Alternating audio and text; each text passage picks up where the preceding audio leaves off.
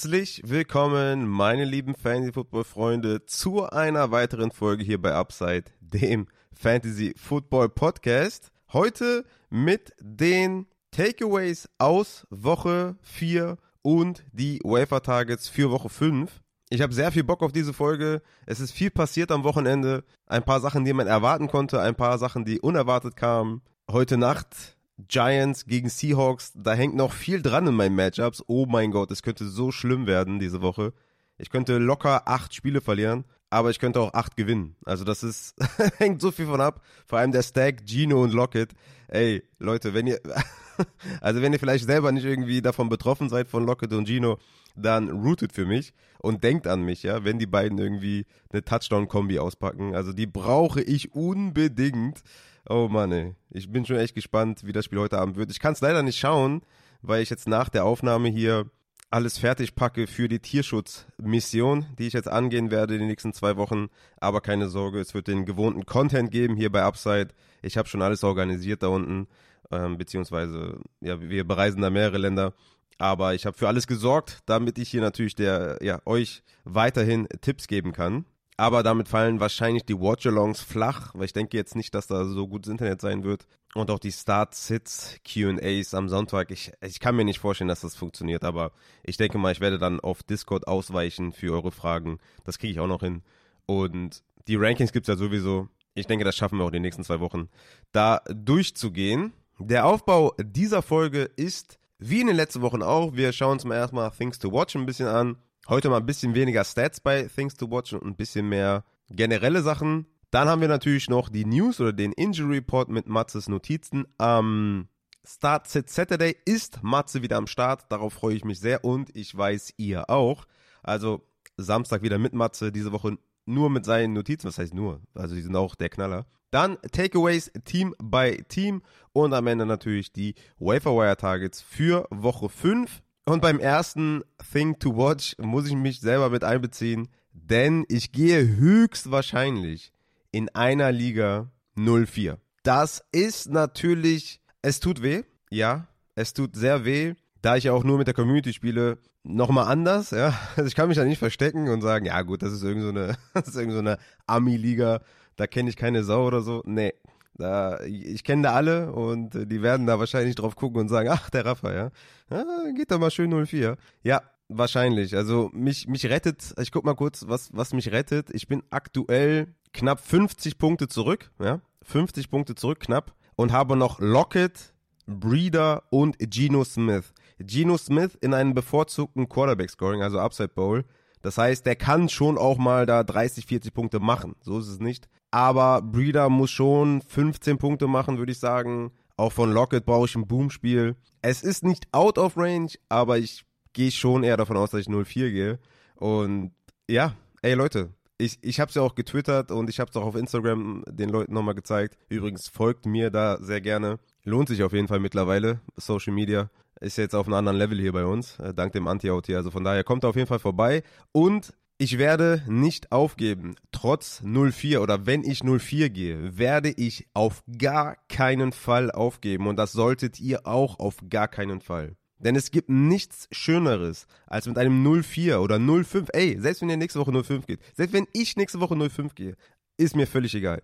Ich mache weiter. Mein Ziel sind die Playoffs und die kann ich auch erreichen mit fünf Niederlagen. Natürlich muss man irgendwann anfangen zu gewinnen, aber es gibt nichts Schöneres, als mit einem 0-4-Team, 0-5-Team in die Playoffs zu kommen und sich dann auch die Championship zu holen. Wie oft passiert das bitte? Wie oft habt ihr die Erfahrung schon gemacht? Ich meine, ich weiß ja nicht, wie lange ihr schon Fantasy spielt, aber ich habe das zuhauf schon erlebt. Zuhauf. Selber schon erlebt, den Leuten gesagt, hört nicht auf, gebt nicht auf, macht weiter. Ihr werdet sehen, es lohnt sich. Natürlich kann es auch sein, dass, dass es jetzt eine Liga wird hier, wo ich nur zwei Siege hole. Ja, klar, kann sein. Kann auch passieren. Also alles ist möglich, ne? Aber es hat immer seine Gründe, warum man verliert. Ich hatte zum Beispiel heute auch noch ein DM, wo mich jemand gefragt hat, was soll ich ändern an meinem Kader? Ich habe dreimal gegen den Highest Scorer verloren. Da habe ich gesagt, ja, also was, was für einen Tipp soll ich dir jetzt geben? Spiel halt nicht gegen den Highest Scorer. Also, das ist natürlich, ist natürlich bitter, ja. Aber ich sage auch immer wieder, ein, ein 5-0, ein 4-0-Team oder von mir aus auch ein, ein 4-1-Team oder, ne? Also ein Team mit einer, mit einer guten Ausbeute, sage ich jetzt mal, die können auch drei, vier Spiele hintereinander jetzt verlieren. Ja? Also das, das geht super schnell. Es ist natürlich viel komfortabler, wenn man jetzt irgendwie schon drei, vier Siege hat oder sowas. Klar, fühlt sich natürlich viel schöner an. Und ich habe auch zwei oder habe ich drei Ligen, wo ich jetzt auch 4-0 gehe. Bin mir gerade nicht sicher. Sieht natürlich geil aus. Ja? Ich fühle mich super selbstbewusst und denke mir, ey, geiler Kader so. Natürlich habe ich auch diese Teams evaluiert, ob das denn auch wirklich gute Teams sind oder ob ich einfach nur Glück hatte. Und es geht super schnell in Fantasy, wirklich. Es geht super schnell. Du kannst da Verletzungen erleiden oder die, die Top-Teams erleiden Verletzungen. Du hast vielleicht den Handcuff von den Verletzungen. Du hast vielleicht einen geilen Wafer-Pickup gemacht. Du, keine Ahnung. Es, es kann so viel passieren. Es kann sich in so viele verschiedene Richtungen wenden. Deswegen kann ich das immer nur betonen und es ist ein fester Bestandteil ihrer Things to Watch. Ihr müsst weitermachen. Hört nicht auf. Waferwire, Trades, Line-Up stellen, Bye-Weeks beachten. Bitte, macht weiter. Es lohnt sich. Es kann sich lohnen. Natürlich kann man auch komplett reinkoten mit irgendeinem Team. Das geht immer. Aber auch da, versucht Spaß zu haben. Versucht das nicht zu eng zu sehen und macht bitte einfach weiter und gebt Gas. Zweite Thing to Watch sind die Bye Weeks. In Woche 5 starten die Bye Weeks. Cleveland, Tampa Bay, Chargers und Seattle. Also wir haben hier richtige Fantasy-Banger. Deshaun Watson, Jerome Ford, Amari Cooper, Justin Herbert, Eckler, Keenan Allen, Geno Smith, DK Metcalf, Lockett, Kenneth Walker, Mike Evans, Godwin, Rashad White, richtige Säulen teilweise in euren Teams, brechen weg. Woche 5 ist die erste Bye Week. Darauf sollte man vorbereitet sein. Solltet ihr beachten, gerade auch auf dem Waferwire, dass ihr euch einen Quarterback-Ersatz sucht, dass ihr euch selbst für einen Spieltag halt einen Spieler holt, wie vielleicht ein McLaughlin, äh, wenn denn äh, Javonte überhaupt ausfällt. Aber das sind halt wichtige Ads dann in dieser Woche, wo eure Bye-Week ist. Und natürlich ab jetzt immer gucken zum nächsten Spieltag, Woche 6. Wie sieht's da aus? hat mein Quarterback da eine Bye-Week und spielt vielleicht einen Quarterback in Woche 6, der jetzt auf dem Waiver ist gegen ein geiles Matchup, dann hole ich mir den schon mal ins Team. Ne? Also Bye-Weeks, sehr, sehr wichtig zu beachten. Habt das auf jeden Fall im Blick. Dann, dritte Thing to watch ist Insider Reports. Können auch komplette Grütze sein. Darauf sollte man nicht sein oder seine komplette Evaluation drauf stürzen. Es hieß zum Beispiel, dass Elliott Starter Snaps sieht. Stevenson hatte zwölf Touches mehr als Elliott. Es hieß zum Beispiel, Roshan Johnson wird eine größere Rolle haben. Khalil Herbert hatte 22 zu 6 Touches. Es hieß, Marvin Mims wird eine größere Rolle haben. Der ist 12 Routen gelaufen. Es hieß, Deshaun Watson wird auf jeden Fall starten. Er war out. Es hieß, Derek Carr wird sitten. James Winston wird starten. Carr ist gestartet. Dann hieß es, Miles Sanders soll keine Probleme haben und Fulltime-Starter sein. Er wurde outsnapped von Tuba Hubbard. Es gibt natürlich keine Garantien. Es gibt keine Garantien bei irgendwelchen Beatwritern, bei irgendwelchen Verified Reportern. Es gibt keine Garantie. Es kann einem helfen, ja, natürlich, aber es kann einen auch wirklich, wie bei Montgomery zum Beispiel, ne, dass es erst hieß, er ist out, dann hieß es, er ist in, dann hat man hinterher erfahren, dass es wohl, dass er, dass der, wer war es nochmal? Ähm, oh, mir fällt der Name nicht ein. Er hat so durcheinander gebracht. Peliciero war das, glaube ich. Also es kann wirklich in verschiedene Richtungen gehen. Man soll nicht alles darauf stürzen, nicht die ganze Evaluation, die man die Woche über hatte, nicht auf einen Artikel, auf eine News, auf einen Report stürzen. Das kann nach hinten losgehen. Und damit kommen wir auch schon zu den News mit Matzes Injury Report Notizen. Ab Samstag ist Matze wieder da. Ich habe so Bock auf ihn. Ich bin gespannt, wenn er zurückkommt. Erstmal, erstmal erzählen, wie die Hochzeit war. Dann würde ich starten tatsächlich mit der ersten News und das ist Jameson Williams kehrt diese Woche schon zurück und ist spielbar in Woche 5. Die Sperre wurde reduziert. Er ist Woche 5 wieder spielbar und sollte dann auch tatsächlich diese Woche Waiver Priority Nummer 1 sein und ich würde für ihn auf jeden Fall auch mein meistes Fab ausgeben, aber dazu dann bei den Waiver Wire Ads. Wir starten bei den Quarterback News und gehen rein mit Justin Herbert. Hat wohl eine Fleischwunde am Mittelfinger, nicht die Wurfseite, das ist schon mal sehr, sehr gut. Hat mit einer Schiene weiterspielen können, der Matze sieht jetzt erstmal nicht die größten Gefahren, möchte aber vielleicht noch mal ein paar Bilder sehen, ein paar Röntgenbilder, ein paar News, weil Matze schon auch sagt, das könnte halt ein Problem sein nach dem Snap, um, um den Ball zu sortieren, um Grip zu haben und so weiter. Bei Scrambles und so eine, eine sichere Protection zu haben und so weiter und so fort. Also soll man schon im Auge behalten. Keine große Panik jetzt hier bei Justin Herbert, hat eh jetzt eine Bye Week, aber sollte man im Auge behalten. Kenny Pickett von den Pittsburgh Steelers hat eine Knieverletzung, Ausfallzeit ist bisher nicht genannt. MRT ist für heute angesetzt. Best Case ist ein MCL-Sprain, damit wäre er ein bis zwei Wochen out. Worst Case wäre ein ACL, MCL, Meniskus und Season Ending. Er konnte kaum auftreten nach der Verletzung und die haben eine Bye-Week in Woche 6. Ja, ich hatte mir den zum Beispiel in einer Liga schon geholt, den Kenny Pickett, um den in Woche 5 zu spielen. Das äh, kann ich dann jetzt auch vergessen wahrscheinlich und ähm, muss ihn dann wahrscheinlich wieder droppen. Aber alle, die vielleicht da Superflex spielen und so weiter, Kenny Pickett wohl ein bis zwei Wochen out, aber auch da weitere Tests folgen. Vielleicht an der Stelle noch wichtig zu erwähnen, Ersatzquarterback von den Pittsburgh Steelers ist Mitch Trubisky. Ne? Jemand, der auch flexibel ist, jetzt nicht selbstbewusst oder so, aber Mitch Trubisky ist jemand, den man eventuell mal aufnehmen könnte. Gegen Baltimore dachte ich mir mit den Pass-Rush-Ausfällen und so weiter, könnte Kenny Pickett ein ganz solider Ersatz werden für meinen Quarterback 1, Geno Smith. Aber ob ich da jetzt unbedingt mitspiele, ich meine, Kenny Pickett war jetzt auch nicht viel besser, aber das, das will ich dann doch erstmal sehen, ob Mitch wirklich irgendwie, also, ne, also ja, ich denke mir, ihr versteht schon, was ich meine. Das ist schon ein bisschen tricky. Aber trotzdem, Trubisky ist der Handcuff. Dann auf Running Back, Javonte Williams mit einer Hüftbeuger-Zerrung. Laut Adam Schefter wohl nur eine kurze Ausfallzeit, beziehungsweise wenn es überhaupt eine Ausfallzeit gibt. Sie haben ihn relativ früh out deklariert, um vorsichtig mit ihm umzugehen natürlich. Es kann von null Spielen bis zu zwei Spielen alles drin sein. Weitere Tests müssen wir abwarten. Matze geht davon aus, dass er Woche 5 nicht spielen wird. Wide Receiver haben wir Mike Evans mit einem Hamstring, haben jetzt auch die Beiwoche in Woche 5. Je nach Schwere natürlich des Hamstrings, je nach Grade, ist er in Woche 6 eventuell wieder zurück. Aber ist natürlich jetzt relativ risky. Hoffentlich kurieren das locker flockig aus. Evans hat ja auch schon eine Vorgeschichte mit Hammy. Ist damit bereits schon 3, 0 und 1 Spiel ausgefallen mit der Verletzung. Und natürlich Re-Injury bei Hamstring immer hoch. Aber gut, dass sie jetzt eine Beiwoche haben. Dann T. Higgins mit einer Rib Fracture. Sofern die Lunge nicht verletzt ist, rechnet Matze mit einer Ausfallzeit von plus minus zwei Wochen. Fraktur natürlich nicht ausgeheilt, aber geht viel über Schmerztoleranz, wenn er um die zwei Wochen vielleicht ausfällt. Also das muss man auch im Auge behalten. Tyler Boyd hier ein interessanter Wafer-Pickup, sollte Higgins ausfallen.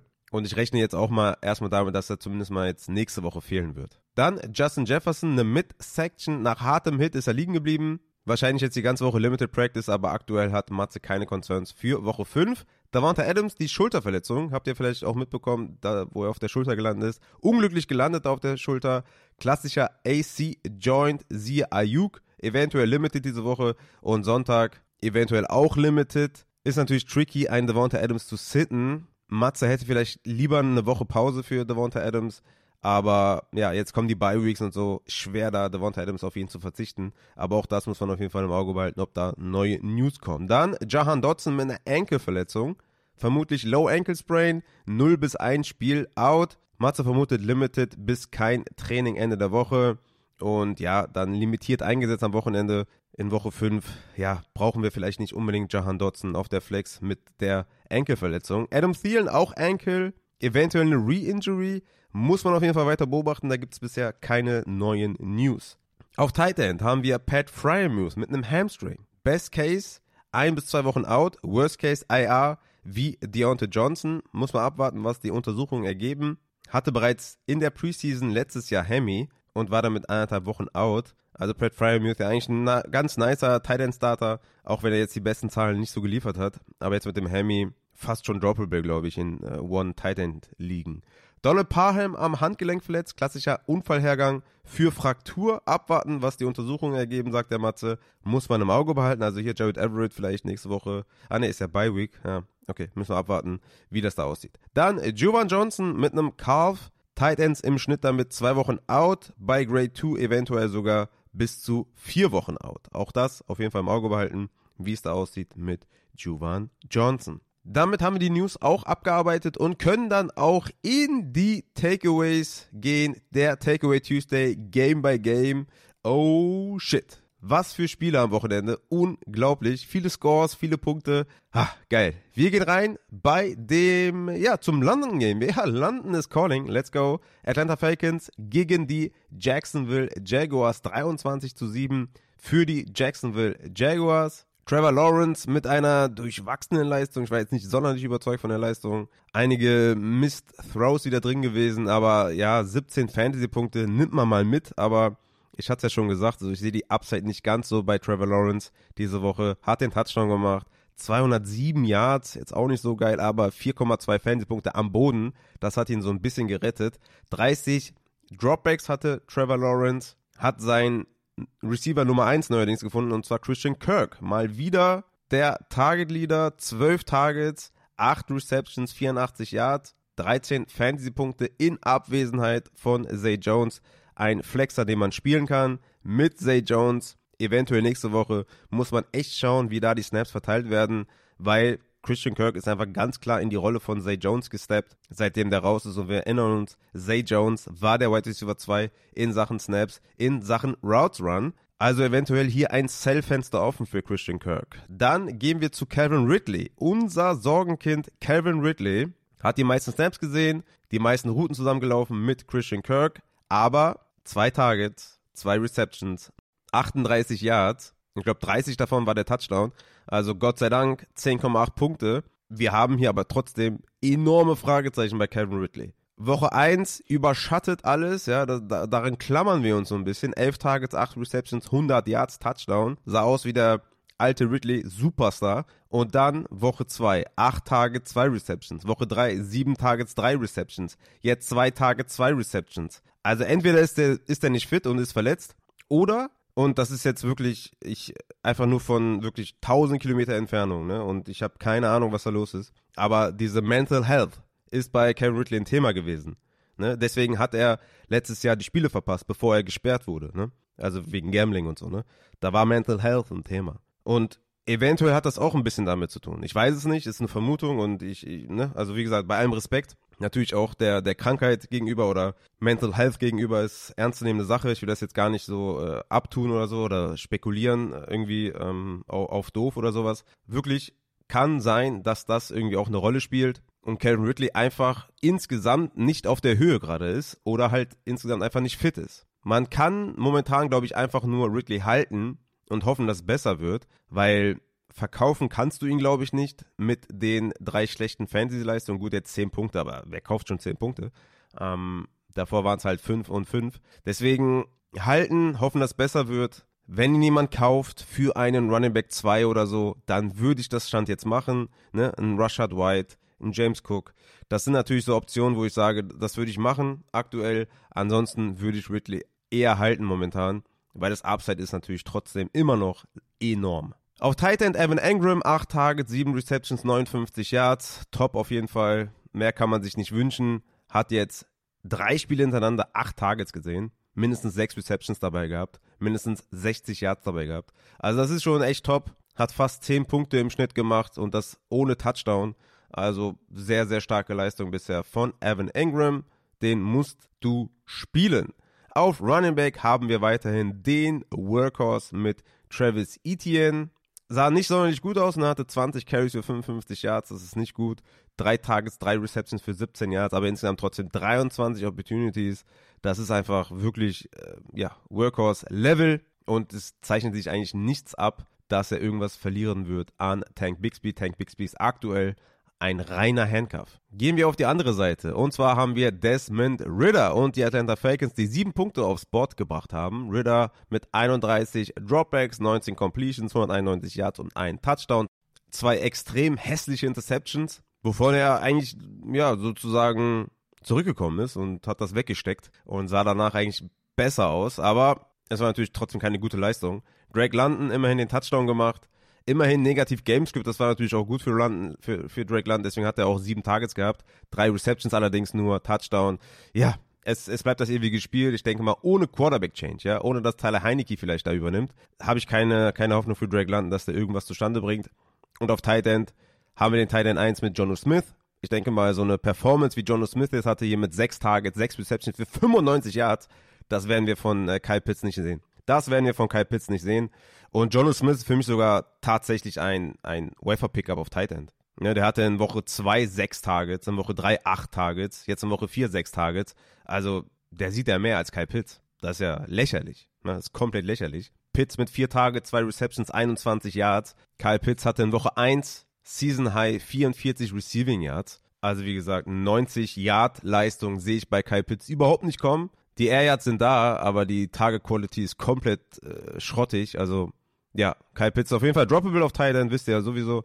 Und äh, von mir aus könnt ihr auch Jonas Smith dazu, äh, dafür holen. Der wird eindeutig besser eingesetzt. Und ja, solange da Desmond Ritter an der Center ist, sehe ich da leider keine Hoffnung. Auf Running Back haben wir natürlich Bijan, der einfach unfassbar gut aussieht. 14 Carries, 105 Yards, 5 Receptions, 32 Yards, also 19 Opportunities. Damit kann man auf jeden Fall leben. Immer noch 9 für Tyler Algier. Corder Patterson war ja auch active diese Woche, hat einen Snap gesehen. Algier mit 9 Opportunities. Ja, da fehlt es ein bisschen zum Standalone Value. Ich meine, die lagen auch die ganze Zeit zurück, ne? In, in Führung, in einem irgendwie Blowout-Game oder so, kann man natürlich Tyler Algier vielleicht noch spielen. Aber Bijan ist da auf jeden Fall der Man. Und ja, sieht äh, immer noch ein bisschen zu wenig. Würde eigentlich mir hoffen, dass er ein bisschen mehr sogar noch sieht.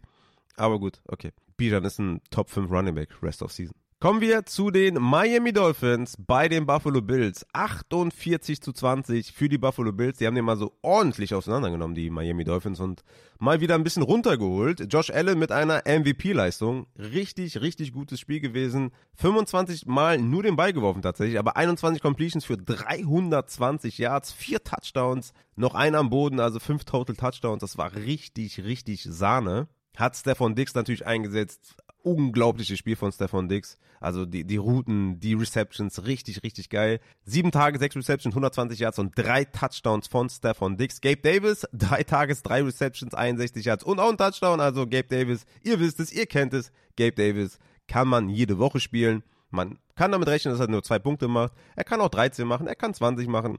Aber er spielt halt mit Josh Allen und ist daher immer jemand, den man anwerfen kann. Und ist normalerweise derjenige, der die meisten Snaps und meisten Routen läuft. Diese Woche war es tatsächlich Stefan Diggs. Auf Tight End hatte Dalton Kincaid klar die Nase vorne diese Woche gegen Dawson Knox in Sachen Routes war, nämlich 23 zu 14 und 5 zu 1 Targets für Dalton Kincaid.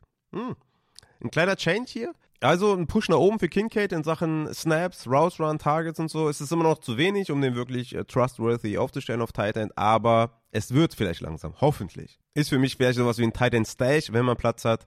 Auf Running Back haben wir weiterhin die James Cook Leadback-Rolle, hatte 13 Opportunities. Also Opportunities ist immer Targets und Carries. Latavius Murray mit 6 und Damien Harris mit 6, also 12 für die beiden anderen. Tut natürlich ein bisschen weh, aber James Cook hatte den Goal-Line-Touchdown. Sehr, sehr nice auf jeden Fall. Ansonsten war das sehr, sehr ruhig am Boden von James Cook. 12 Carries für 29 Yards ist nicht gut aber halt der Touchdown und er hatte eine Receptions für 48 Yards. Das hat natürlich auch gut getan. Den Fantasy-Punkten, also 14,2 Punkte für James Cook. Auf der Gegenseite Tour Tango Bailoa. Ja, was, was, was war da los? Ja, also das war keine gute Fantasy-Leistung. 12 Punkte gemacht, 35 Mal den Ball geworfen, 25 Completions, 82 Yards, ein Touchdown, eine Interception. Weder Tyreek Hill noch Jalen Waddle waren so richtig gut eingesetzt. Ne? Tyreek Hill mit 8 Fantasy-Punkten, 58 Receiving Yards, Jalen Waddle mit 5 Targets, 4 Receptions. Damit ist er momentan echt im Schnitt. Ne? Also er hat in Woche 1 5 Targets, 4 Receptions, in Woche 2 6 Targets, 4 Receptions,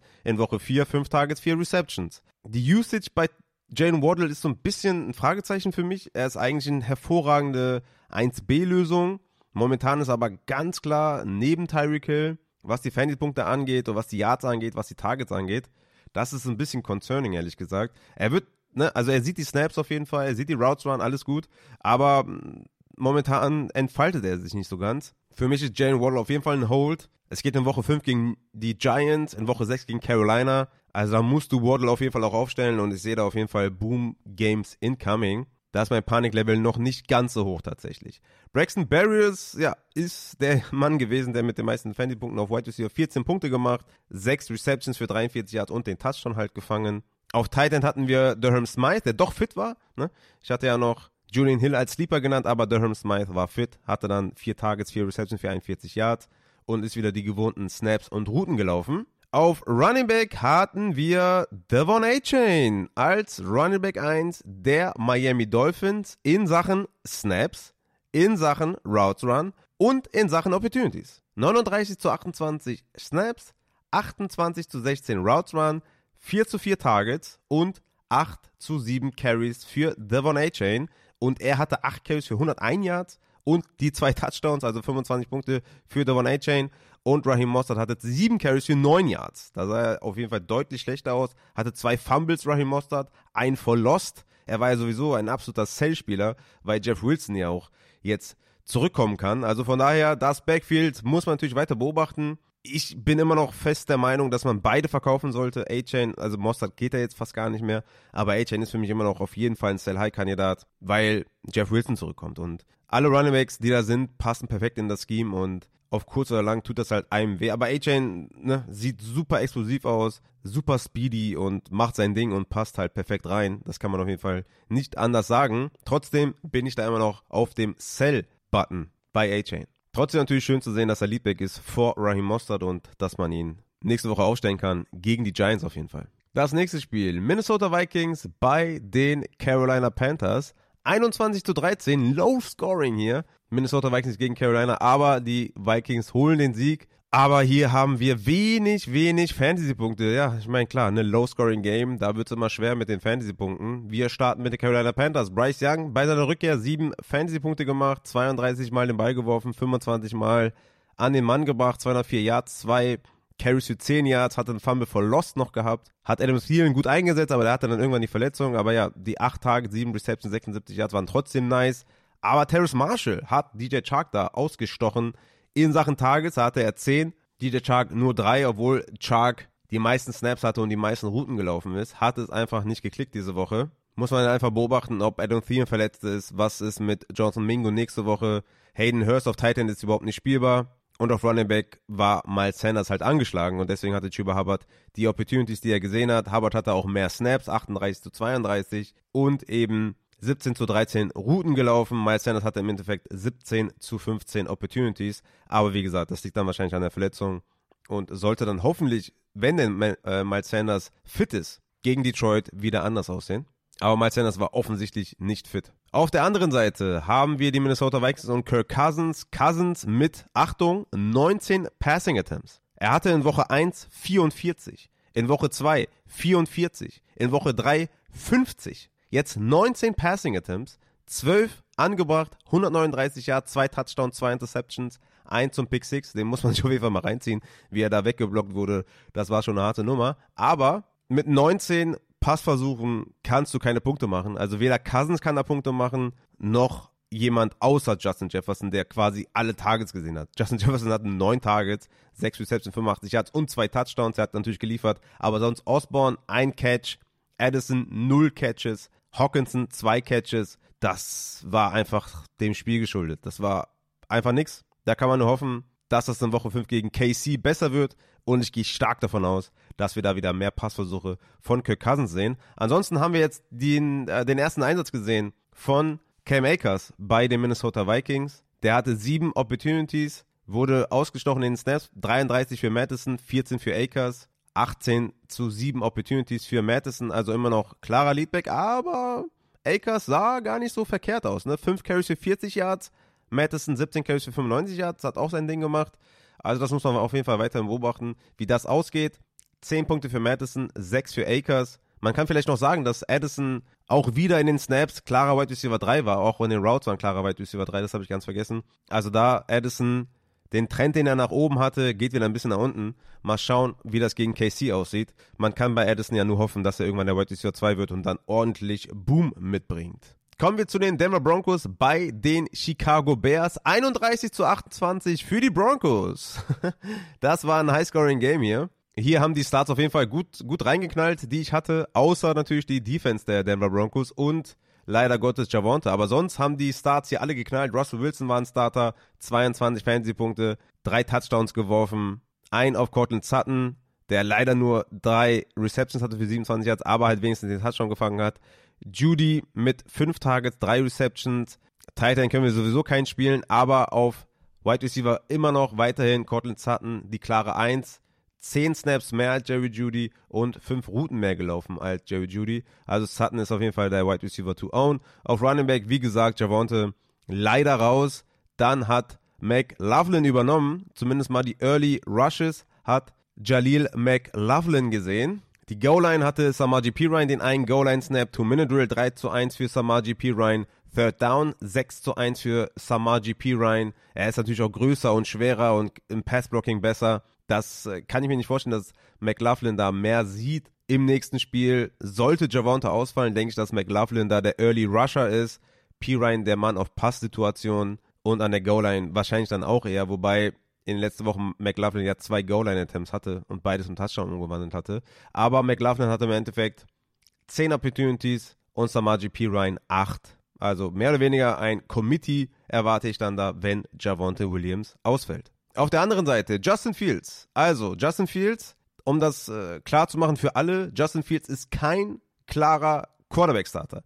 Justin Fields ist ein Streamer. Ne? Wir haben ihn natürlich gedraftet als Quarterback-Starter ganz normal, aber den kannst du nur streamen gegen schlechte Defenses. Also diese 28-Punkte-Performance ist nice, ey, sehr, sehr cool. Er sah super geil aus, aber die Denver Broncos ist historisch gesehen mit die schlechteste, die es jemals gab. Ja? Ich habe da einen Tweet gesehen mit äh, Defensive DVOA und da war, glaube ich, in den letzten 30 oder 40 Jahren die schlechteste Performance in den ersten vier Wochen die Denver Broncos ganz oben. Also von daher, da hat Justin Fields jetzt geliefert. Und er hat echt geliefert. 335 Passing Yards, vier Touchdowns erzielt, eine Interception, sogar nur 2,5 Punkte am Boden gemacht und trotzdem 28 Fantasy-Punkte. Das war eine reife Leistung. Woche 5 gegen Washington ist er auf jeden Fall auch ein Streamer. Aber wie gesagt, Justin Fields ist kein klarer Starter. Justin Fields ist ein Streamer bei gutem Matchup. Und das ist in den nächsten Wochen echt nicht schlecht. Ne? In Woche 6 Minnesota, in Woche 7 Las Vegas, in Woche 8 Chargers. Also sollte Justin Fields auf dem Wafer sein, würde ich euch auf jeden Fall dazu raten, den zu holen. Die Matchups in den nächsten Wochen sehen sehr, sehr schön aus. Schön ist auch, dass DJ Moore einfach ein guter Wide Receiver ist. Ich habe es ja in der Offseason sehr, sehr oft gesagt. Also DJ Moore, Michael Pittman, das waren so zwei Receiver, wo ich die ganze Zeit gesagt habe, Leute, die sind richtig, richtig gut in Dynasty, bitte nicht für nichts abgeben. Und DJ Moore wieder das, äh, ja, das zweite Spiel tatsächlich, über 100 Receiving Yards. Ist natürlich auch so ein bisschen Boom-Bust, klar. Also ich meine, mit Justin Fields musst du Boom-Bust sein. Aber ey, 23 Punkte, sehr, sehr geil. 9 Targets, 8 Receptions, 131 Yards, Touchdown. Richtig, richtig geile Leistung, DJ Moore. Top auf jeden Fall. Alle anderen Receiver würde ich gar nicht erst anfassen. Das ist mir viel zu heikel. Auf Tight End, klar, äh, Cole Komet kann man immer mal streamen. War jetzt natürlich auch eine absolute Boomleistung hier. 9 Targets, 7 Receptions, 85 Yards und 2 Touchdowns, 24 Punkte. Ich meine, damit reißt du auf Tight End natürlich alles ab. Hatte vorher 7, 6 und 3 Punkte. Aber ja, Coco Matt natürlich ein Titan Streamer, ganz klare Sache. Moore ist ein Flexer, alle anderen kannst du nicht spielen. Auch wenn Mooney vier Receptions für 51 Yards hatte, schön und gut. Aber das kannst du nicht wirklich spielen mit Justin Fields an der Center. Und auf Running Back ist genau das passiert, was ich gedacht hatte. Das war ein Khalil Herbert Spiel. Das hatte ich schon vermutet, dass Khalil Herbert diese Woche ein guter Starter ist. War ein geiler, geiler Tipp. Ich habe ihn in zwei meiner vier Ligen auch gespielt. Zweimal leider gebencht. Hätte mir gut getan, wenn ich ihn aufgestellt hätte aber 20 Punkte, sehr, sehr geil. Größtenteils in Führung in One-Score-Games ist Kylie Herbert der ganz klare 1A Running Back. Ne? Wenn die mehr als sieben Punkte im Rückstand sind und mehr den Ball passen müssen und so weiter, ist Rowe schon auf dem Platz mehr. Ist es ein Close Game, ist Kylie Herbert der Man und er hatte 18 Carries, 103 Yards, 4 Receptions für 19 Yards und den Touchdown. Sehr, sehr geile Leistung. Also ne, bei positiven Gamescript oder One-Score-Game ist Herbert der Running Back 1 der Chicago Bears. Nächstes Spiel, Baltimore Ravens bei den Cleveland Browns. Also das, also das hier habe ich auch nicht kommen sehen. Ne? 28 zu 3 für Baltimore. Also wirklich krass. Das war Lama Jackson MVP-Level. Sehr, sehr krass. Ich meine, klar, Deshaun Watson war out. Die Offense der Cleveland Browns war quasi nicht da. Dorian Thompson Robinson hat wirklich sehr, sehr schlecht gespielt, leider. Aber wir kommen erstmal zu den äh, Baltimore Ravens. Lama Jackson. Geile Vorstellung. Ballplacement des Grauens unglaublich geil die Wide Receiver eingesetzt, beziehungsweise vor allem Mark Andrews. Das war einfach richtig, richtig stark von Lamar Jackson. Zwei Touchdowns geworfen, zwei Touchdowns gelaufen, 28 Punkte gemacht, das Ding locker nach Hause gefahren. Mark Andrews mit 80 Receiving Yards und zwei Touchdowns. Zay Flowers mit dem Floor Game, was ich so ein bisschen predicted hatte. Ich meine, hätte ich gewusst, dass sie die Cleveland Browns so abziehen, hätte ich wahrscheinlich gedacht, okay, Zay Flowers hat mega viel Upside. Aber ja, gut. 6,5 Punkte leider nur. Vier Targets, drei Receptions, 56 Yards mit OBJ, mit Bateman out, hatte man sich ein bisschen mehr erhofft. Auf Running Back war Edwards, also Gus Edwards, klarer Leadback mit 40 zu 11 Snaps gegen Melvin Gordon. Dann kam erst Justice Hill mit 7 Snaps. Insgesamt 17 Opportunities für Gus Edwards, 4 für Melvin Gordon und 3 für Justice Hill. Also Justice Hill nach der Verletzung vielleicht etwas leicht erst reingefüttert oder Melvin Gordon hat sich so bewährt, dass sie sagen, sie geben Melvin Gordon da lieber die Snaps. Aber das kann ich mir eigentlich nicht vorstellen. Ich denke mal, das liegt daran, dass sie ihn erst leicht reinfüttern wollen. Aber Gus Edwards hat leider mit seiner Opportunity wenig angefangen, nur sechs Fantasy-Punkte erzielt. Trotzdem klarer Leadback und damit halt ein Flexer in eurem Line-Up. Auf der anderen Seite, wie gesagt, Quarterback-Play war richtig mies. Drei Interceptions geworfen, 121 Yards nur geworfen. Das war eine absolute Shitshow. Hat natürlich mies wehgetan. Ich meine, nach dem Ausfall von Watson war so ein bisschen klar, dass es nicht die Passing Offense wird, die man sich erhofft hatte. Ja, Njoku war der einzige Lichtblick eigentlich, ne? Sieben Tage, sechs Receptions, 7,6 Fantasy-Punkte für Njoku. Ansonsten Elijah Moore ein Punkt. Donald People Jones 1,2 Punkte. Amari Cooper 2 Punkte bei 6 Targets. Also das war wirklich sehr, sehr schlecht. Auf Running Back, ich meine, die ganze Offense hat nur 3 Punkte gemacht, ne? Was soll man da erwarten? Aber wir haben dann wieder eine neue Sample Size mit Jerome Ford als Leadback und er war wieder klarer Leadback, muss man dazu sagen. Selbst mit diesem riesen Rückstand oder quasi Blowout-Game war Jerome Ford klarer Leadback. 43 zu 15 Snaps gegen Kareem Hunt, 27 zu 8 Routes Run gegen Kareem Hunt und insgesamt 15 zu 5 Opportunities. Pierre Strong hat auch nochmal 5 Opportunities gesehen. Und was mich ein bisschen überrascht, dass Jerome Ford die ganzen Tages gesehen hat. 6 Tages für Ford, 0 für Hunt, 0 für Pierre Strong. Man geht jetzt in die Bye Week, spielt dann gegen die San Francisco 49ers, dann Indianapolis, Seattle und Arizona. Jerome Ford, sollte er da die Leadback-Rolle behalten, hat man hier immerhin auf jeden Fall einen Flexer. Kommen wir zu den Pittsburgh Steelers bei den Houston Texans und geben einfach, einfach jetzt, wir geben einfach jetzt mal Props an CJ Stroud. Was macht eigentlich CJ Stroud? Was macht der eigentlich? Wie gut spielt der eigentlich? Das ist schon echt wild, ne? Das dritte Fantasy-Spiel hintereinander mit über 20 Fantasy-Punkten. Der hat jetzt drei Spiele in Folge mindestens zwei Passing-Touchdowns. Das ist wild. Also CJ Stroud einfach stark. Woche 5 Atlanta, Woche 6 New Orleans, dann die Bye Week, dann Carolina. Also Stroud gegen Atlanta muss man natürlich auf jeden Fall wieder aufstellen. Das ist einfach bisher richtig, richtig gut. 306 Passing Yards wieder geworfen. Einfach, einfach stark. Und Surprise, Surprise, Nico Collins war diesmal der Wide Receiver 1. Nicht Tank Dell, wie die zwei Wochen davor, sondern jetzt Nico Collins. Und ja, es ist, wie es ist, ja. Also man kann natürlich äh, die ganzen Trends sehen und das ein bisschen predikten und Tank Dell auf jeden Fall starten und Nico Collins, ah, lieber für Floor. Ja, was passiert Nico Collins mit 32 Fantasy-Punkten, 168 Yards, zwei Touchdowns, neun Targets. Woods mit drei Receptions, Tank Dell mit einer Reception. Ja, so kann es halt gehen, ne? Tank Dell nach zwei sehr, sehr starken Fantasy-Leistungen mit einem richtigen Ei. In Woche 5 bei den Atlanta Falcons mit CJ Stroud, also so wie CJ Stroud spielt, sind Collins und Tank Dale für mich trotzdem, oder das heißt jetzt in dem Falle trotzdem Tank Dale immer noch ein Flexer mit Upside, weil die Offense einfach funktioniert. Auf Running Back hatten wir Damien Pierce als klaren Leadback mit dieser riesigen Führung. Natürlich, das ist ja das, was ich auch gesagt habe bei Damien Pierce, mit Führung natürlich positiv für ihn, 42 zu 25 Snaps, 26 zu 8 Opportunities. Also mehr kann man sich eigentlich nicht wünschen. Touchdown wäre schön gewesen, aber ja, 11,3 Fantasy-Punkte hat er hingelegt. Und auf Tight End hatten wir Dalton Schulz mit dem Touchdown. Drei Receptions plus Touchdown heißt immer automatisch Tight End 1, 11 Punkte. Ja, endlich mal, aber das ist eigentlich auch zu wenig. Mit drei Targets kannst du eigentlich auch nicht arbeiten. Jetzt Back-to-Back -back drei Targets ist einfach zu wenig. Ne? Es ist Touchdown oder Bust. Auf der anderen Seite hatten wir ja Kenny Pickett und dann irgendwann mit Strubisky. Ja, das war halt overall einfach überhaupt gar nichts. Ne? Es war gar nichts. Also sechs Punkte haben die Pittsburgh Steelers erzielt. Pat Frymus hatte 2,2 Punkte, Allen Robinson 1,3, Pickens 3, Austin 4,4. Also da bringt halt die Usage von George Pickens auch nichts. Ne? Der hatte 58 Snaps, die meisten, 31 Routes Run, die meisten, 7 Targets, die meisten, aber Production war gleich null. Das war natürlich sehr, sehr enttäuschend. Bin gespannt jetzt in Woche 5 gegen Baltimore, wer an der Center steht. George Pickens ist halt wieder ein Starter. Selbst mit Trubisky, würde ich sagen. Dann auf Running Back hatten wir Jalen Warren und Najee Harris, die nächste Sample Size zwischen den beiden Running Backs. Und hier hatten wir ein Negativ Game Script, was dann äh, zu folgenden Zahlen führte. 29 zu 29 Snaps, also ausgeglichen. 14 zu 14 Routes Run und 14 zu 16 Opportunities für Najee Harris, also quasi 50-50 Split Backfield. Harris mit 10,8 Punkten, Warren mit 7,5. Man muss sagen, Najee Harris sah gut aus. Also man muss auch mal Props da lassen, wenn Props äh, zu geben sind. 14 Carries für 71 Yards, sah bei den meisten Carries wirklich ja, stabil aus, ist nicht immer down gegangen direkt, hat für die Yards gekämpft und ich fand, dass er positiv aussah. Hatte eine Reception für 32 Yards, also Najee Harris sah echt nicht schlecht aus. Jalen Brown hatte sechs Tage, sechs Receptions, also echt ein PPR. Hat er wirklich auch einen ganz soliden Floor sogar mittlerweile. Aber ja, Ich denke weiterhin bei den Pittsburgh Steelers ist keiner so wirklich spielbar auf Running Back. Eher für Low Floor als jetzt irgendwie Upside, weil das ist halt mehr oder weniger 50-50 mittlerweile. Pat Fryermuth natürlich, wenn der ausfallen sollte. Daniel Washington, einer auf dem Wafer Wire, den man eventuell mal abstauben könnte. Hat natürlich enorme Upside, kann natürlich aber auch trotzdem sein, dass der einfach weiterhin einfach nur blockt, ne? Für die Running Backs und so weiter. Aber ich denke mal, wenn man, ja, ich denke mal, Titan Landscape ist real und sollte Pat Fryermuth ausfallen, Daniel Washington auf jeden Fall mal ein Wafer-Target. Kommen wir zu den LA Rams gegen die Indianapolis Colts.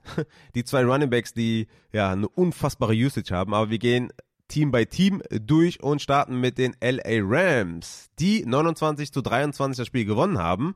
Stafford mit 319 Yards, Touchdown, 16 Punkte und der Man unter The Mans of the Man Man Man ist Puka Nakur. Er ist ein Biest. Richtig geile Sau hammergeil. Hab mich mega gefreut, dass er den Touchdown am Ende gemacht hat zum Sieg gegen die Colts. Es ist einfach so eine wunderschöne Geschichte. Richtig, richtig cool. Cooper Cup kann diese Woche kommen. Ne? Cooper Cup ist eligible to play. Und dann will ich mal sehen, was Puka Nakua zeigt mit einem Cup, wenn er denn spielt überhaupt. Weiß man ja jetzt noch nicht. Aber erstmal nochmal Props an Puka Nakua. 10 Targets, 9 Receptions, 163 Yards und Touchdown. Der war auch tatsächlich oft in den Start-Sits nachdem er letzte Woche nur 10 Punkte gemacht hat, diese Woche wieder 27. Richtig, richtig nice. Stellt Rekorde über Rekorde auf. Es ist einfach so schön. Und jetzt in Woche 5 Philadelphia mit Cooper Cup. Bin ich mal sehr gespannt, was das wird. Ob Cooper Cup überhaupt spielt, aber das ist einfach so eine geile Story. Tuto Adwell, 9 Targets, 5 Receptions nur für 24 Yards. War eine gute Usage auf jeden Fall. Wieder 9 Targets gesehen. Der hat echt unglaubliche Targets gesehen. In Woche 1 8 Targets. Dann 9, 9, 9, unglaublich, aber jetzt halt ja, wenig Receptions und wenig Yards leider gesehen, aber waren trotzdem ein guter Start vom Progress her. Auf Tight End hatten wir Higby mit 11 Targets nach seiner Vertragsverlängerung, 11 Targets, 5 Receptions, 64 Yards, 9 Fantasy-Punkte, nachdem er letzte Woche auch 9 Fantasy-Punkte gemacht hat und 5 Targets. Nächste Woche Philly, also Higby ist auch so ein Kind of Streamer, aber so richtig wohl fühlt man sich damit immer noch nicht, würde ich sagen. Auf Running Back, Kyron Williams ist halt einfach ein Workhorse. 28 Opportunities ist einfach super, super viel. Ronnie Rivers ist ein High-End-Backup vielleicht, also, wobei ich bin mir da nicht sicher, wenn, wenn Kyron down geht, ob dann nicht vielleicht Royce Freeman was sieht und so, ne? Das ist ein bisschen gefährlich. Aber Kyron Williams, 25 Fantasy-Punkte, zwei Touchdowns gemacht. Also was für ein Waiver-Picker war das denn? Da bin ich echt mal gespannt, ob da noch was passiert. Auf Running Back bei den LA Rams. Bei den Colts ist Richardson zurückgekommen und der macht da weiter, wo er aufhört. 29 Fantasy-Punkte. Sehr, sehr nice auf jeden Fall. 5,6 Rushing, Fantasy-Punkte am Boden plus Touchdown noch gemacht. Richtig nice. 200 Yards geworfen, zwei Touchdowns. Also der ist einfach am Ballen die ganze Zeit. Richtig, richtig cool. Hat aber vergessen, die Wide Receiver einzusetzen, ne? Josh Downs mit zwei Receptions, Pierce mit einer Reception, Pittman eine Reception. Das war einfach nichts, ne? Also es war insgesamt für die Colts Wide Receiver ein schlechtes Game. Natürlich spielt man weiter in Pittman, ne? Meisten Snaps gesehen, meisten Routen gelaufen, meisten Targets im Team gesehen, aber das war production-wise einfach sehr, sehr wenig. Auf Running Back hatten wir Zach Moss wieder als absoluten Workhorse. 19 zu 3 Opportunities, 53 zu 10 Snaps. Müsst ihr natürlich spielen, keine Frage. Und auf Tight End, unglaubliches Tight End Karussell da. Maule Cox hat einen Touchdown gefangen. Ogletree hat einen Touchdown gefangen. Granson hat aber mehr Targets. Also, ja, also so richtig kann man davon auch keinen spielen. Tampa Bay Buccaneers bei den New Orleans Saints. 26 zu 9 für die Tampa Bay Buccaneers. Hatte man vielleicht auch nicht unbedingt erwartet, dass Baker Mayfield die Buccaneers zu einem 3 zu 1 Rekord führt. Es sei denn, man, man heißt CK, dann, hätte, dann hatte man es gewusst auf jeden Fall. Mayfield mit 22 Fantasy-Punkten, 246 Yards, 3 Touchdowns, eine Interception. Hat Godwin sehr, sehr nice gefüttert. Godwin mit 11 Targets, 8 Receptions, 114 Yards. Sehr, sehr cool auf jeden Fall. Evans war ja relativ früh raus. Trey Palmer und Devin Tompkins sind rein rotiert. Ich würde jetzt nicht unbedingt sagen, dass ich Trey Palmer oder Tompkins als Wafer-Ad sehe, weil ich dann doch schon denke, dass in Woche 6 gegen Detroit halt viel Godwin ist. Eventuell ist Evans sogar dann zurück. Also ich würde jetzt nicht über die Bi-Week hinaus einen Trey Palmer oder Devin Tompkins stashen. Kate Otten hatte drei Receptions und einen Touchdown halt, deswegen hat er acht Fantasy-Punkte, aber so wirklich spielbar ist er auch nicht, war auch ein Broken Play, war jetzt kein Design Pass für Kate Otten an der Endzone. Rashad White weiterhin der Workhorse-Back bei den Buccaneers 50 zu 21 Snaps, 31 zu 7 Route Run gegen Keyshawn Vaughn und 18 zu 10 Opportunities. Auf der anderen Seite hatten wir Derek Carr mit einer sehr, sehr bescheidenen Leistung. Frag mich auch hier, warum man nicht James Winston gespielt hat. K war deutlich angeschlagen, hat nichts hinbekommen. Ja, war auf jeden Fall der absolut falsche Prozess da, äh, würde ich sagen, da auf Quarterback bei den Saints. Aber gut, äh, haben sie ja selbst entschieden. Ist halt jetzt so ein bisschen die Frage, lag diese unglaublich schlechte Fantasy-Leistung von Chris Olave, fünf Tages, eine Reception, vier Yards jetzt an Derek Carr? Oder lag es an dieser unglaublich äh, schlimmen Dump auf Kurzpassoffensive rund um Alvin Kamara? Und äh, ist das jetzt der Weg irgendwie von den Saints? Ich hoffe nicht. Ich hoffe, es lag an Carr, dass er einfach nicht fit war und einfach 14 Mal auf Kamara geworfen hat. 14 Targets, 13 Receptions und Achtung, 33 Receiving Yards für Kamara. Absolut grottig, ineffektiv, schlimmer kann es nicht sein. Aber das war der Weg für die Saints. Camara natürlich da mit 15 Punkten, war natürlich nice, die ganzen Receptions. Also äh, der hat ja in PPA allein nur durch seine 13 Receptions schon mehr Punkte gemacht als viele andere Running Backs. Ich hoffe, es lag an K und ich hoffe, die evaluieren das da vernünftig, dass die uns da den Chris Olave als absoluten Banger nicht wegnehmen. Olave in den drei Spielen davor 112 Receiving Yards, 86 Receiving Yards, 104 Receiving Yards. Bei 10, 11 und 11 Targets. Ich hoffe, dass das wieder anders wird nächste Woche. Michael Thomas hatte dann 6 Targets, 4 Reception für 53 Yards, auch die kurzen Dinger gesehen. Das war dann auch okay mit 7 Punkten, aber ansonsten Camara als klarer Workhorse übrigens auch mit, klar, bei 11 Targets, äh, ne, bei 14 Targets, also ich meine, Ne? Äh, das ist, schon echt krass gewesen. Aber insgesamt tatsächlich 25 Opportunities für Alvin Kamara. Hat auch die ganzen Early Rushes gesehen, Short Down und so. Also wurde als Workhorse auf jeden Fall eingesetzt. Aber ähnlich ineffektiv wie letztes Jahr gewesen, Alvin Kamara. Kommen wir zu den Washington Commanders bei den Philadelphia Eagles. 34 zu 31 für die Philadelphia Eagles. High-Scoring Game bedeutet natürlich immer Fantasy-Punkte. Jalen Hurts mit 24 Fantasy-Punkten, 319 Yards, 2 Touchdowns und AJ Brown. 34 Fantasy-Punkte. 13 Targets, 9 Receptions, 125 Yards und 2 Touchdowns. Devonta Smith auch super Leistung. 9 Targets, 7 Receptions für 78 Yards, 11 Punkte gemacht. Gördert wieder die kurzen Dinger gesehen, die keiner sehen will. 2 Receptions für 25 Yards. Der ist wirklich auch borderline startable nur noch auf Tight End. Das sieht überhaupt nicht gut aus. Und auf Running Back ist es die Swift-Show, ja? DeAndre Swift ist der RB1. 45 zu 27 Snaps. 18 zu 6 Opportunities, hat Gainwell da wirklich klar ausgestochen. Nachdem es letzte Woche sehr knapp war und eine 1A, 1B Lösung war, war Swift hier klarer Leadback, 16 Punkte mit Touchdown. Er scheint den Job da zu übernehmen bei den Philadelphia Eagles. Auf der anderen Seite hatten wir Sam Howell mit einer super Leistung, 20 Fantasy-Punkte, 290 Yards, Touchdown gemacht und 4 Punkte am Boden gemacht. Sehr, sehr cool. Hat McLaurin klasse eingesetzt, 10 Targets, 8 Receptions für 86 Yards. Curtis Samuel 8 Targets, 7 Receptions, 51 Yards. Dodson mit 9 Targets, 4 Receptions. Also der hat wirklich den Ball super verteilt, hat alle eingesetzt, alle eingebunden. Dodson, wie gesagt, könnte ausfallen nächste Woche. Das war richtig gut. Äh, Logan Thomas mit 3 Targets, 3 Receptions, 41 Yards. Kann man vielleicht auch streamen auf Tight End, wenn vor allem auch Dodson ausfällt. Und auf Running Back hatten wir Brian Robinson mit 43 Snaps, Anthony Gibson mit 30 Snaps, insgesamt 16 zu 7 Opportunities für Brian Robinson, 11 Punkte für Brian Robinson, hatte 14 Carries für 45 Yards, war auch ein Sit äh, von mir und ja, gegen Chicago könnte das wieder ein Brian Robinson Game werden auf jeden Fall, wenn man da vielleicht auch schöne, schöne Führung ist vielleicht. Ähm, also ja, nächste Woche mal schauen, wie es aussieht mit Brian Robinson. Gibson sieht halt seinerseits auch sehr, sehr bescheiden aus. Deswegen glaube ich auch nicht, dass Brian Robinson da irgendwie seinen Job verliert. Cincinnati Bengals bei den Tennessee Titans. Ich hatte die Bengals ja nicht behandelt bei den Start-Sits, weil ich noch sehr, sehr krank war. Da hatte Joe Burrow ja diese Kurzpassoffensive, ne? Hat 49 Mal den Ball gepasst, 26 Receptions, nur in Anführungszeichen auch äh, angebracht, aber immerhin kein Touchdown, Interception geworfen, war ein klarer Sit gegen Tennessee und hat auch wirklich sehr, sehr schlecht gespielt. 4,7 Fantasy-Punkte, 30 Passversuche, 20 an den Mann gebracht, 165 Passing Yards. Er ist ganz klar angeschlagen, ganz klar nicht fit und es macht es für mich fast unmöglich, da richtig aufgeregt zu sein bei einem Chase, bei einem Higgins. Ich meine, Chase ist halt ein absoluter Superstar und deswegen muss man ihn spielen, weil das Talent unglaublich gut ist. Aber es ist nicht cool, es macht keinen Spaß. Ja, die Offensive ist unglaublich statisch, es, es ist wenig los, wenig Routenvielfalt, wenig Motion, wenig Kreatives. Es ist eine statische Offense um Joe Burrow, der einfach krass angeschlagen ist, der nicht scrambled, der nicht kreiert, der einfach den Ball schnell rauswirft. ich meine, letzte Woche hat es gut geklappt mit Jamar Chase, ne? Die ganzen kurzen Dinger, der hatte da 15 Tage, 12 Reception, 141 Yards, war richtig, richtig nice. Diese Woche halt 9 Targets, 7 Reception, 73 Yards. Auch okay, ne? Aber das, das Ceiling ist einfach gecapped bei Jamar Chase. Und der First-Round-Pick, ich denke mal, am Ende der Saison werden wir sagen, das war ein Bust-Pick in der ersten Runde. Also da muss schon echt, da müssen schon sehr, sehr gute äh, Fantasy-Spiele kommen.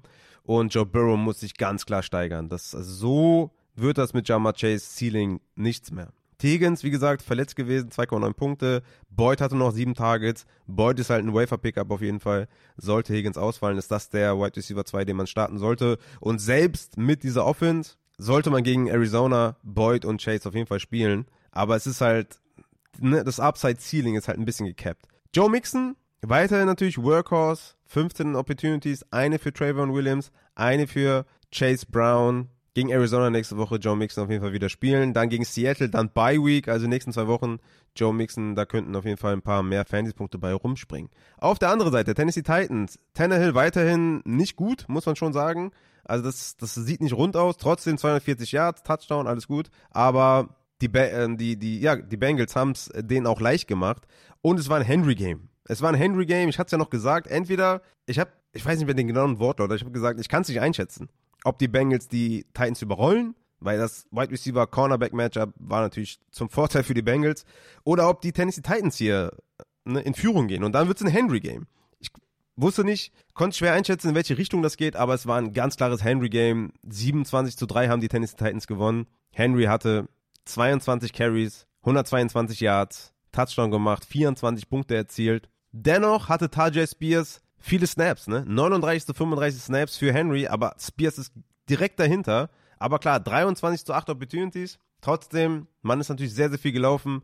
Man ist das Spiel ausgelaufen. Es war ein ganz klares Henry-Game. Und in Woche 5 gegen die Colts auch wieder schwer einzuschätzen, wie sehr Anthony Richardson die Titans da auseinandernehmen kann. Aber das könnte vielleicht wieder in eine andere Richtung gehen bei Derrick Henry als diese Woche gegen die Bengals. Auf Wide Receiver, Hopkins war ganz klar limitiert. Ne? Hopkins mit den wenigsten Snaps unter den Wide Receivers und den wenigsten Routes Run unter den Wide Receivers. Nick Westbrook, Ikinio und Chris Moore hatten jeweils mehr Snaps und mehr Routen. Hopkins hatte wenigstens sechs Targets, vier Receptions für 63 Yards, hatte kein Ei gelegt, aber 8,3 Fantasy-Punkte natürlich ein bisschen wenig, hatte fast den Touchdown, aber da hätte Tannehill vielleicht den Ball ein bisschen schöner werfen können. Dann wäre das ein, ja, weiß nicht wie viele Yards das waren, aber bestimmt 50 Yards oder so. Das wäre natürlich nice gewesen für Hopkins. Aber hätte, hätte. Auf Tight End ist keiner spielbar. Also Wiley hat jetzt hier den Touchdown, aber den kannst du nicht spielen. Okonkwo sieht zu wenig, den kannst du nicht spielen. Und ja, so ist es halt leider. Hopkins halt klar, immer noch klar angeschlagen und da muss man halt abwarten, inwiefern der sich jetzt vielleicht über die Woche fit bekommt. Kommen wir zu den LA Chargers gegen die Las Vegas Raiders. 24 zu 17 für die Chargers. War am Ende echt noch knapp. Fast noch irgendwie in die Overtime gegangen. 23 Fantasy-Punkte für Justin Herbert, 24 Mal nur den Ball geworfen, nur 167 Yards, nur ein Touchdown, eine Interception. Das war nicht so gut. Warum hat er denn dann? Ach so, der hat noch zwei Rushing-Touchdowns. Ach du meine Güte, die habe ich ganz übersehen. Der hatte zwei Rushing-Touchdowns. Okay, okay, okay.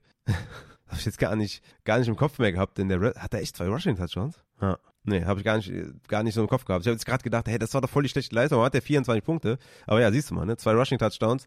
Hat er damit seinen Tag gerettet auf jeden Fall. Keen Allen mit drei Receptions, ein Touchdown. Das war passing-wise halt super mäßig, ne? Das war nicht gut.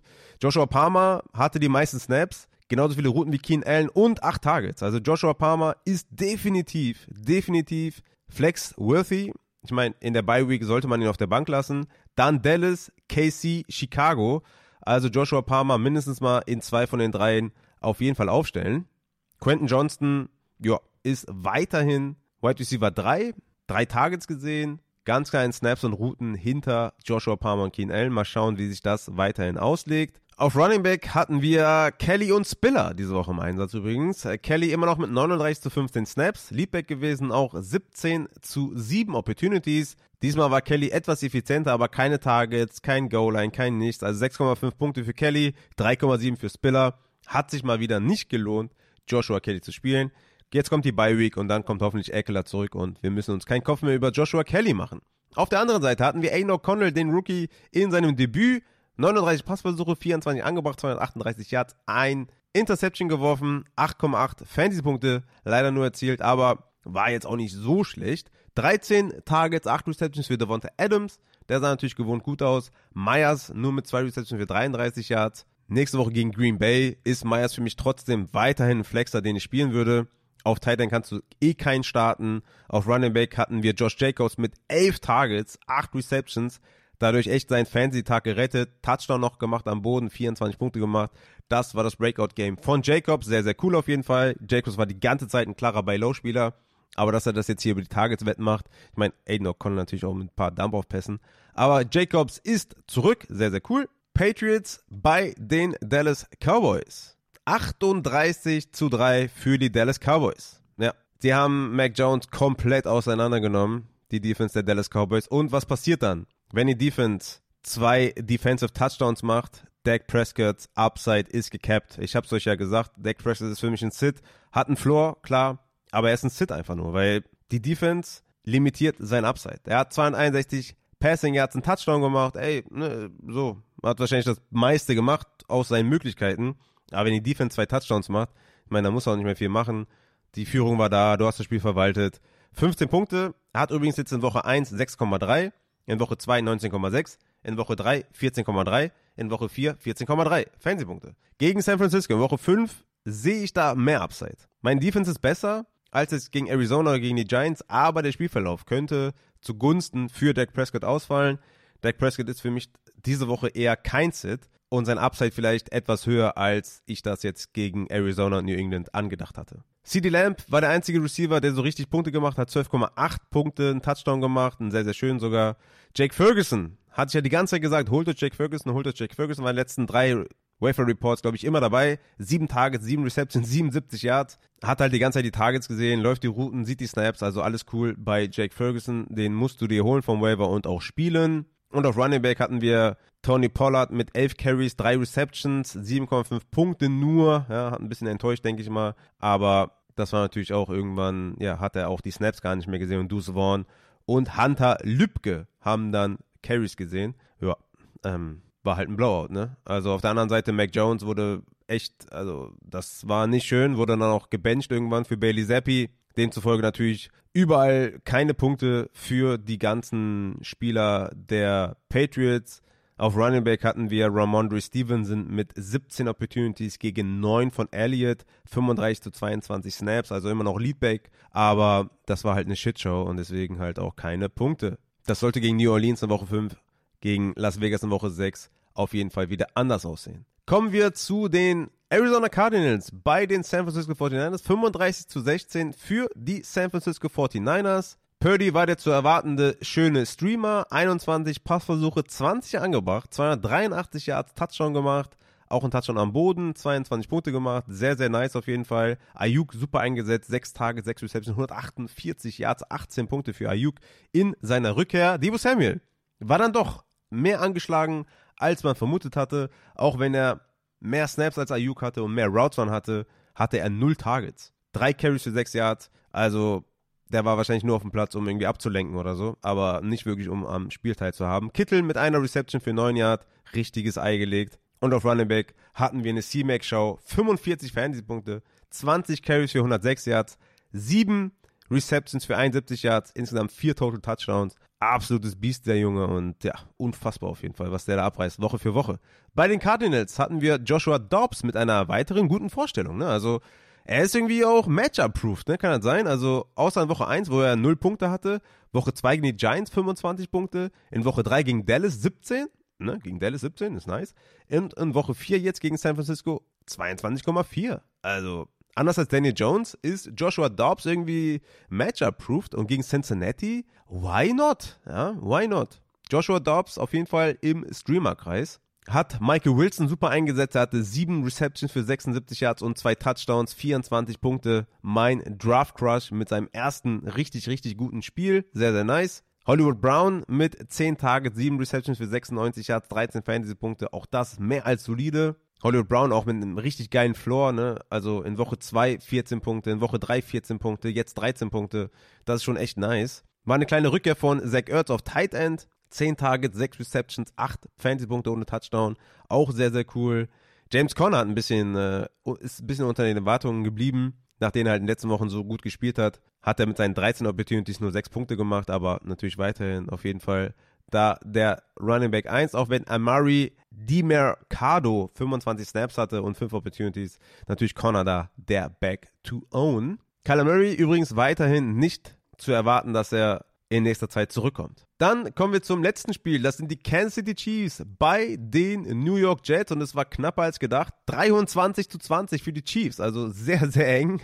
Sehr, sehr eng. Patrick Mahomes mit einer sehr schlechten Vorstellung, ja. Das darf man auch ruhig mal sagen. Ähm, auch wenn ich immer noch äh, sage, dass Patrick Mahomes der beste Quarterback ist aller Zeiten. Und ich weiß nicht, wie lange ihr schon Football guckt und vielleicht sind doch noch einige Brad Favre-Liebhaber oder Rogers, Brady-Liebhaber oder so, keine Ahnung. Aber für mich ist es Mahomes vom Skillset her der beste Quarterback aller Zeiten. Aber das war nichts. Ja? Das war eine schlechte Vorstellung. 30 Mal den Ball geworfen, 18 Mal an den Mann gebracht, 203 Passing Yards, ein Touchdown, zwei Interceptions, hatte halt 5,1 Punkte am Boden und hat damit fast die Hälfte der Punkte am Boden gemacht. Ne? 12 Punkte insgesamt für Patrick Mahomes, das war eine schlechte Vorstellung. Kein Receiver ist spielbar. Ich, da sage ich euch nichts Neues. Ihr könnt die alle nicht spielen. Und ja, Kelsey natürlich mit neun Punkten, neun Targets, sechs Receptions, der einzige Receiver, den ihr spielen könnt. Alle anderen Right Receiver nicht anfassen, nicht spielen, nicht vom Waiver holen. Meiner Meinung nach ist das alles, ist das alles nichts. Das kannst du nicht spielen. Da ist die Qualität einfach nicht hoch genug. Und auf Running Back Isaiah Pacheco. Hätte man doch nicht benchen sollen. Für mich war das ein Bencher, aber 24 Fantasy-Punkte, 20 Carries, 115 Yards, einen langen Touchdown-Run gehabt, der war richtig nice und eine lange Reception gehabt. Also richtig geile Vorstellung von Isaiah Pacheco. Hat ganz klar die anderen Runningbacks ausgestochen und ist gegen Minnesota ein Must-Start. Auf der anderen Seite Zach Wilson mit ja, der besten Vorstellung in der Saison bisher. 39 Mal den Ball gepasst, 28 davon an den Mann gebracht, 245 Yards und halt zwei Touchdowns geworfen. Hey, Zach Wilson mit 19 Fantasy-Punkten. Lazard mit drei Targets, drei Reception und halt dem Touchdown. Ansonsten gingen die Targets halt an Gary Wilson. 14 Targets, 9 Receptions für 60 Yards ist nicht boommäßig, aber wenn Zach Wilson immerhin so spielt, ja, dann würde ich ja auch sagen, dass Gary Wilson wenigstens flex-worthy ist. Jetzt gegen Denver in Woche 5, die halt eine historisch schlechte Defense haben, kann man Zach Wilson und Gary Wilson eventuell sogar spielen, obwohl ich da trotzdem immer noch Angst habe. Auf Running Back würde ich weiterhin sagen, schwer spielbar, schwer spielbar. Wir haben da folgendes Szenario gehabt dieses Wochenende. 26 Snaps für Hall, 18 für Carter, 15 für Cook. Also schon sehr, sehr Backfield by Committee. Insgesamt bei den Opportunities 9 für Hall, 4 für Carter, 6 für Cook. Also das ist mir, das, das, das ist nicht wirklich trustworthy bei Brees Hall. Es geht gegen Denver, ich verstehe das, ne? Aber ich hab's auch, ich hab's jetzt auch bei KC gesagt. Bitte wartet lieber noch, ne? Also, die haben eine Bye Week in Woche 7. Vielleicht nach der Bye Week gegen die Giants könnte man Hall spielen. Solltet ihr einen positiven Rekord haben, ne? 3-1, 4-0, keine Ahnung. Holt euch Brees Hall. Holt ihn euch. Schedule äh, in der zweiten Saisonwoche nach der Bye Week ist viel, viel besser. Da ist das Beifenster ist halt weit offen. Und ich glaube sogar nach Woche 5 immer noch weit offen. Deswegen, wenn ihr einen positiven Rekord habt, holt euch Brees Hall. Ansonsten war's das hier bei den Game by Game Takeaways für Woche 4 und wir kommen damit zu den Wafer Targets für Woche 5. Der Wafer Report und Raffas heutige Defense natürlich wie immer auf Patreon erhältlich. Ich hoffe, ich kriege das bis Mittwoch zusammen. Wie gesagt, nach dieser Aufnahme werde ich mich Richtung Tierschutz begeben. Tierschutzmission ist am Start, aber ich habe mir natürlich hier die ganzen Termine freigehalten. Alles äh, ist eigentlich gut getaktet, aber ich muss natürlich schauen, dass ich trotzdem irgendwie die Zeit finde, dann den Wafer Report zu schreiben. Aber check dafür Patreon auf jeden Fall ab. Da wird natürlich nochmal alles niedergeschrieben und Raffas heutige Defense wird da kommen. Vielleicht sogar erst am Mittwoch tatsächlich als am Dienstag, aber das werdet ihr dann sehen. In den meisten eurer Ligen geht der Waiver ja eh äh, mittwochs durch, Mittwochabend. Aber ja, ich versuche so schnell wie möglich zu machen. Egal, wir kommen jetzt zu den Waiver Targets. Und zwar auf Quarterback haben wir Sam Howell gegen Chicago. 44 Passing Attempts pro Spiel bisher für Sam Howell. Gegen Chicago kann man auf jeden Fall gut den Ball passen. Sam Howell für mich ein Streamer diese Woche. CJ Stroud gegen die Atlanta Falcons. Must start, ne? Das dritte Spiel in Folge mit mindestens zwei Touchdowns, mit mindestens 275 Passing Yards. Stroud ist Quarterback 7 in Passing Fantasy Points per Dropback, spielt eine super Saison, den müsst ihr quasi spielen. Daniel Jones, wenn er da ist, ich weiß es ja nicht, ne, wie viel Ich meine, das Matchup diese Woche ist halt auch gut und der war für mich ein klarer Starter. Aber wenn er da ist, gegen die Miami Dolphins bitte spielen. Jordan Love bei den Las Vegas Raiders auch bitte spielen nach der schlechten Leistung jetzt, aber Raiders kommen da genau richtig. Und Joshua Dobbs gegen Cincinnati sind meine Quarterback-Streamer für Woche 5, wo die ersten Bye losgehen, sollte man sich diese Quarterbacks auf jeden Fall merken. Sam Howell, Stroud, Daniel Jones, Love und Joshua Dobbs. Auf Wide Receiver haben wir Jameson Williams. Den muss man natürlich holen. Ich mochte Jameson Williams sehr, sehr, sehr, sehr dolle am College. Ist ein Deep Threat, ist ein guter Route Runner. Ich würde fast schon sagen, dass der diese Woche auf jeden Fall auch der ist, wo man das meiste Geld rausschmeißen sollte. Ich würde hier sogar viel bieten, ne? Je nachdem, wie viel Wide Receiver ihr spielt, je nachdem, wie euer Wide Receiver Need ist, je nachdem, wen ihr dafür droppen müsst, je nachdem, wie groß eure Liga natürlich ist. Aber Jameson Williams, meiner Meinung nach, mindestens 50% Fab würde ich da rausschmeißen für Jameson Williams, wenn er auf dem Wafer ist. Dann haben wir noch Tyler Boyd, wenn Higgins ausfällt, natürlich ein interessanter Ad. Hier würde ich auch 10 bis 15% auf jeden Fall sagen, sollte solange Higgins out ist, auf jeden Fall ein guter Flexer sein. Zay Jones, nicht vergessen, sollte er gedroppt worden sein, war der Wide Receiver 2 in Woche 1, seitdem ist halt verletzt. Wenn gedroppt, auf jeden Fall holen. Zay Jones. Auf Running Back haben wir also ich denke mal, Gus Edwards ist nicht mehr da, Ty Spears ist nicht mehr da. Wir haben hier eigentlich nur Jaleel McLaughlin, der der Early Down Rusher war, als Javonta out war. Mit seinen 10 Opportunities hat er auch über 100 Scrimmage Yards abgerissen. Piran hat die Goal Line gesehen, Piran hat Third Down gesehen, Piran hat Two, äh, gesehen. Also, ne, Piran, das war ein 50-50 Committee eigentlich, aber McLaughlin sah halt echt spritzig aus zumindest. Hier würde ich also man weiß ja nicht mehr, ob Javonte ausfällt. Hier würde ich maximal 5 bis 10 Prozent bieten. Chuba Hubbard als Miles Sanders Versicherung, auch hier eher 0 bis 5 Prozent, weil ich denke, dass Sanders spielen wird und ja, dann ist halt mehr oder weniger ein Committee. Und sonst gibt es hier leider nichts auf Running Back. Ne? Es gibt nicht viel. Wie gesagt, Gus Edwards sollte nicht mehr da sein, Ty J. Spears sollte nicht mehr da sein und dann halt McLaughlin und Chuba Hubbard. Auf Tight End habe ich Jake Ferguson natürlich als ganz klaren Tight End Target vom Wafer, sollte er da sein, unbedingt holen. Jono Smith, der Tight End 1 der Atlanta Falcons, für mich auf jeden Fall ein Streamer. Gerald Everett wird interessanter, wenn Donald Parham ausfällt.